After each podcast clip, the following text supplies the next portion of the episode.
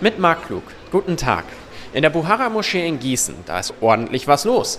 Hier sind die Schülerinnen und Schüler der 8. Klasse der Theo-Koch-Schule aus Grünberg und viele von ihnen lernen zum ersten Mal eine muslimische Gemeinde kennen. Möglich macht das eine Aktion vom Rat der Religionen in Gießen.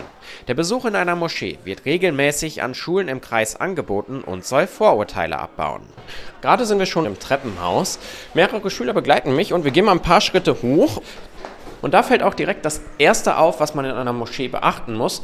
Schuhe aus. Hier ist ein Schrank mit ganz vielen Schuhen. Und während ich mir meine Schuhe ausziehe und sie jetzt hier reinstelle, kann ich rübergehen zu Halid Aydin. Er ist der Vorsitzende der muslimischen Gemeinden in Gießen und kann mir erklären, warum muss man sich eigentlich hier die Schuhe ausziehen?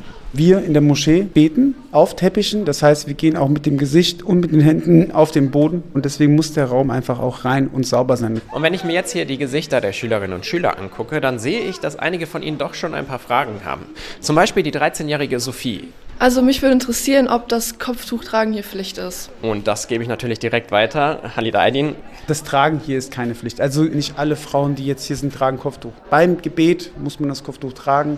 Aber an für sich ein Freizeit, Privatleben ist das jedem selbst überlassen. Ähm, habt ihr noch Rückfragen? Einmal kurz hier hoch, Benjamin.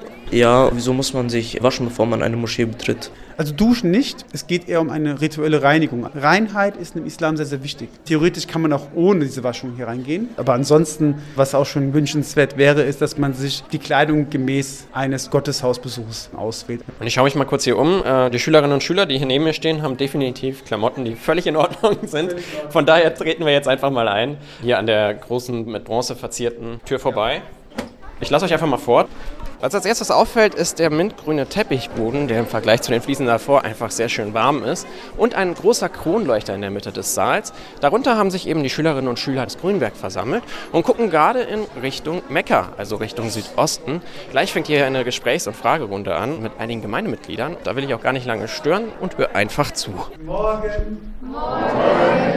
Aus der Buhara-Moschee in Gießen, Marc Klug.